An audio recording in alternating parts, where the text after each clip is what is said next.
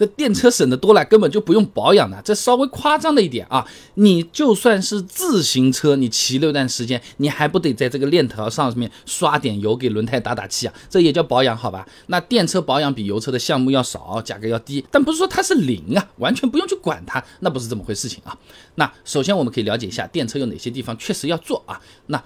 没有变速箱的，对吧？哎，但是它传动系统还是在的。齿轮油就需要定期换。你比如说五菱宏光迷你 EV 啊，保养手册要求每一万公里检查一次齿轮油啊，每两万公里呢换一次。另外呢，像是给电池啊、电机降温的这个冷却液啊，制动系统的刹车油、刹车片，空调系统里面的空调滤芯也是得定期检查，视情况更换的啊。那除了前面说的那些和油车比较类似的部件之外，电车还有一些所谓的专属检查项目啊。你比如说三电系。统和高压限速这两个东西，三电系统呢指的是电机、电控和电池系统啊，就和人的大脑、心脏啊这个差不多的啊，算是核心系统了啊。还是拿这个五菱宏光迷你 EV 举例子啊，这保养手册上面呢要求每隔十二个月对三电系统进行检查，保养的师傅呢会先从外部仔细的检查一遍，然后呢接个电脑系统性的看一下车子的情况啊。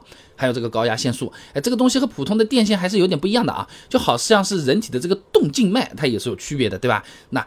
赵平堂等人发表在《汽车电器》上面的论文《电动车高压线束的设计制造》里面，他这么说啊：这高压电束集成了下线波头、压接方式、电磁屏蔽、高压线速防护等多个部件啊，多方面的技术工艺是非常复杂的。这复杂精密的东西，往往呢它不容易出错，但是万一出了问题呢，就相对会比较麻烦了啊。那。大电流长时间流过高压线束的时候呢，会产生比较高的热量，哎，这连接端口的温度也会相当的高。如果线束有问题，严重点有可能会引发自燃烧起来的啊。那么除了三电系统和高压线束保养的时候呢，师傅一般还会检查一下充电口啊。那这个和油车的加油口相比啊。电车的充电口设计它是更复杂、更重要的。你随便找张图看看，那个一个个的这个点点的那个洞洞的，是不是很多的啊？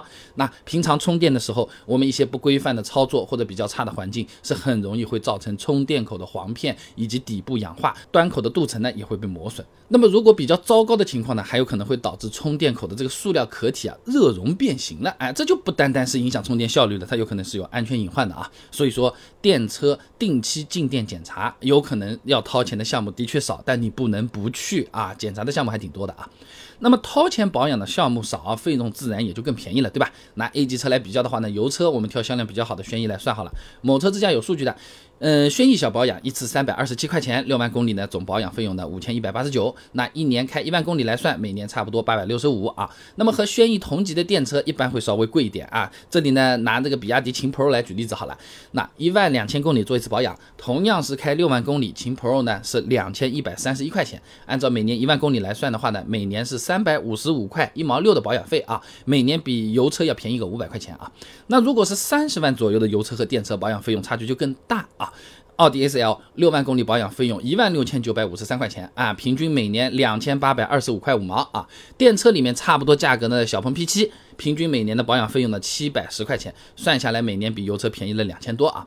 所以说同级别的车子，电车保养一般都是更省钱的，而且很多厂家和经销商为了买车促销，往往也是会有优惠的保养套餐的，可能会更省钱啊。所以总的来讲，电车的保养项目确实更简单，每年的费用比油车也便宜不少，但不是说羡慕简单。